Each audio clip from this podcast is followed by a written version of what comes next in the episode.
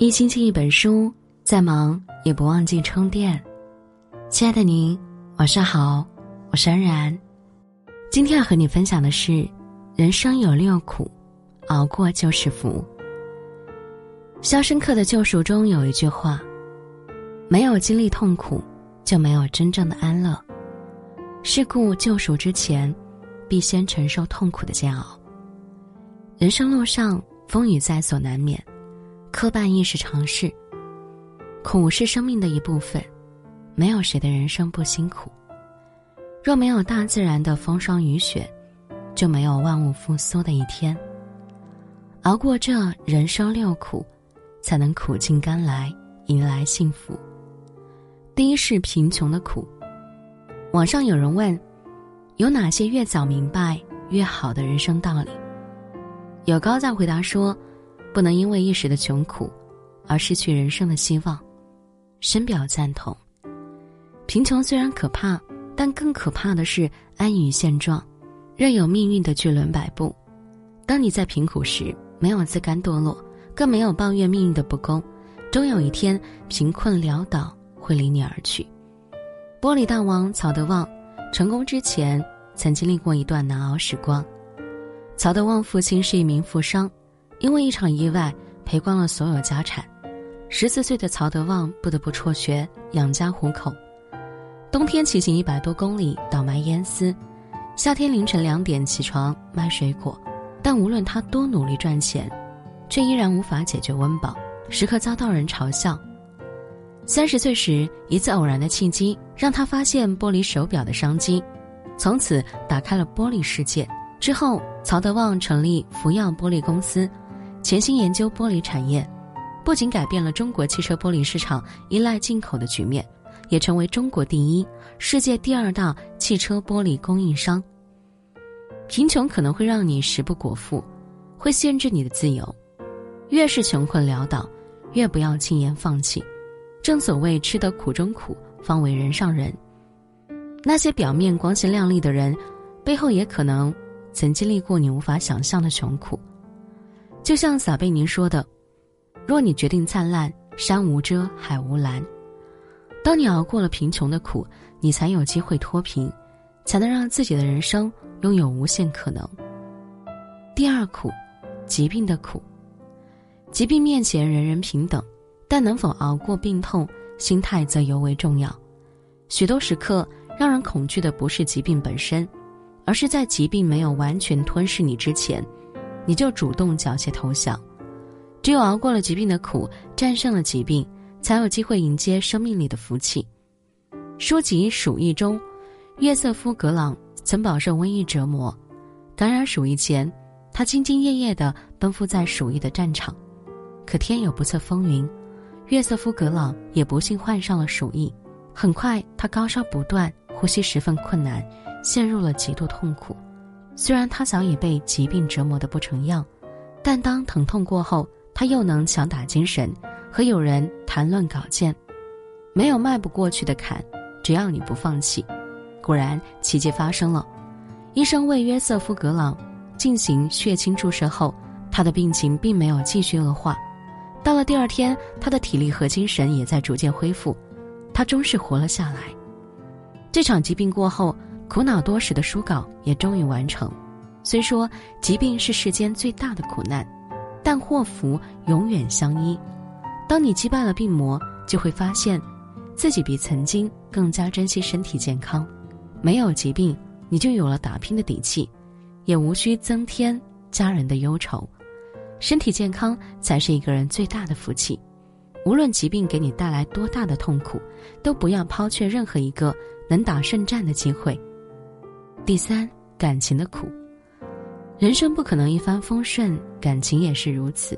感情里不只有花前月下的甜蜜，也有走投无路的苦楚。但感情能不能幸福美满，取决于能否一起熬过艰难的时候。几年前，罗永浩公司破产，负债六亿，妻子不但不嫌弃，反而主动选择与他共度难关。后来，罗永浩向银行申请了九千六百万贷款时。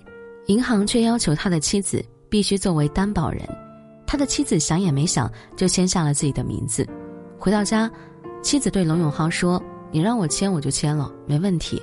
但是你有没有想过，万一你有个好歹，我这辈子要做什么才能把这个还了？肯定是永远还不了的。为了不辜负妻子，罗永浩开始进入直播的行业。他每天从早忙到晚，不是在开会选品，就是在直播带货。在妻子的支持下，罗永浩终于还清了所有债务，重新回到了事业的巅峰期。他与妻子的生活也重新回到了正轨。感情最美好的结局啊，就是两个心爱的人携手步入婚姻殿堂，开启新的生活，共创幸福的天堂。但无论和谁在一起，都有数不清的喜乐，有可能遇到各种困顿。有福气的人深知对方，日子再煎熬困苦，只要彼此同心，黄土也会有变成黄金的一天。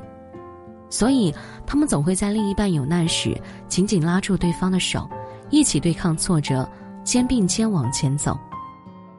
结果，感情愈加深厚，生活越过越幸福。第四，人情的苦。你有没有这样的经历啊？当朋友有难时，你总会拔刀相助；可当自己落难时，对方却躲闪不及。每次你去买东西时，同事总让你帮忙带东西。可你让他帮忙带时，他要么百般推辞，要么忘记带。正所谓吃一堑长一智，我们总要吃一些人情上的苦，才能在人来人往中行云流水。网友过于喧嚣的孤独曾说过自己的一个故事：一次，他出于好心让业绩不达标的同事参与自己的项目，可就在和客户签约前，客户却临时选择了对手公司。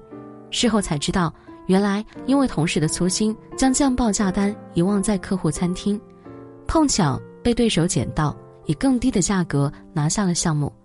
网友主动承担责任，因此也遭到领导的指责，但网友却像什么事情都没有发生一般，一如既往的给其他同事帮助。后来，这位网友负责一场活动，被承办方的人临时放了鸽子，眼看着活动即将开始，他苦于人手不够，却无法搭棚。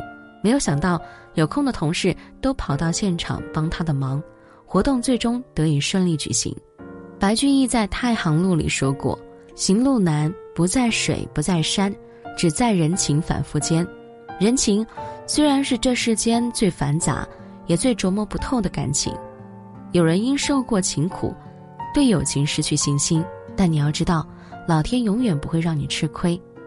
那些有福之人。之所以越过越好，不在于他们天生好命，而是因为很少计较得失。往后余生，学会把吃过的苦头化为甘甜，让人缘越来越好，让路越走越宽，也让福气愈加深厚。第五，低谷的苦。人生犹如走山路，可能会随时处高峰，也可能会落入低谷，起起落落。浮浮沉沉是常有的事，但有的人，在落入低谷时，总能沉下心，砥砺前行，熬过低谷的痛苦，迎来拨云见日的一天。十五年前，凭借暗算成名的卖家，迎来了人生的低谷期，官司缠身，好友断交，妻子感情不睦，儿子处于叛逆期，父亲也患上了老年痴呆症，屋漏偏逢连夜雨，生活要有多不顺心。就有多不顺心。卖家因此常常失眠，饱受疾病折磨。但也是那一年，他写下了至今仍风靡全球、获奖无数的小说《风声》。凭借这本小说重返文学巅峰。有一句话说啊，输和赢之间并没有绝对的界限，你只要不断的向前走，低谷也可能会变成高点。每个人的一生都会经历一段至暗的时刻。很多时候，打倒你的未必是陷入低谷的困苦，而是畏惧困难的心。没有一个冬天不可逾越，也没有一个春天不会到来。路是自己走出来的，再黑的路，熬着熬着，终有看到黎明的那一刻。无论当下的处境有多艰苦，请你记住：只要你不负青山，青山定不负你。黑夜过后，当你回头看，你会发现，福气。也会随之而来。第六，欲望的苦。美国经济学家保罗·萨缪尔森提出了一个关于幸福的方程式：幸福等于效用除以欲望。是说，当一个人欲望越小，效用越大，就越幸福。诚如索达吉堪布所说：“幸福的根本，并不在于你拥有了多少金钱，而在于你减轻了多少欲望。”在《人生有我》一书中，梅耶马斯克就曾分享过自己的一段经历。在一场晚宴上，他一时抵挡不了甜品的诱惑，大快朵颐地吃了起来。一旁的男士见状，吃惊地说：“你吃的居然比我还多。”但梅耶马斯克并没有理会他，而是继续吃甜品。所有的放纵背后都有无数个无形的枷锁在等着。果然，第二天他惊讶地发现自己的体重增加了三磅。彼时吃甜品的快感早已消失殆尽，他不得不花了整整一个星期才减掉这三磅体重。此后，他开始克制吃甜品的欲望。每当有朋友带零食给他。他会让朋友带回去，或是送人。如果送不出去，他会直接扔掉。就连去住酒店，他也会在入住前让服务员把房间里高热量的零食带走。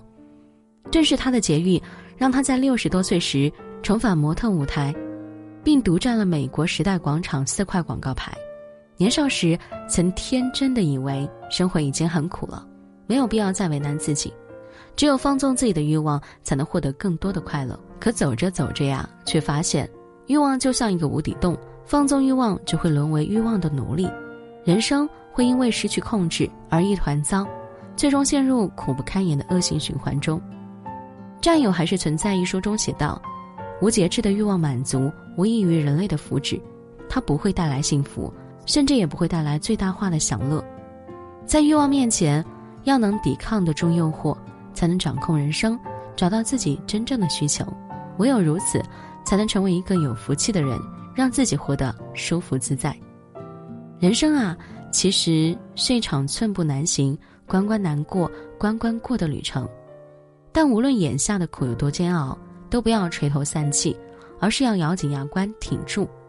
贾平凹曾说：“蛇在蜕皮中长大，金在沙砾中逃出。按摩是疼痛后的舒服。”春天，是走过冬天的繁荣，岁月不会偏袒谁，也不会刁难谁。只要你能咽下这六苦，所有的苦难，都会变为甘美。愿你我都能在险峰绝境处，绽放出幸福之花。好了，节目就和您分享到这里，祝您平安喜乐。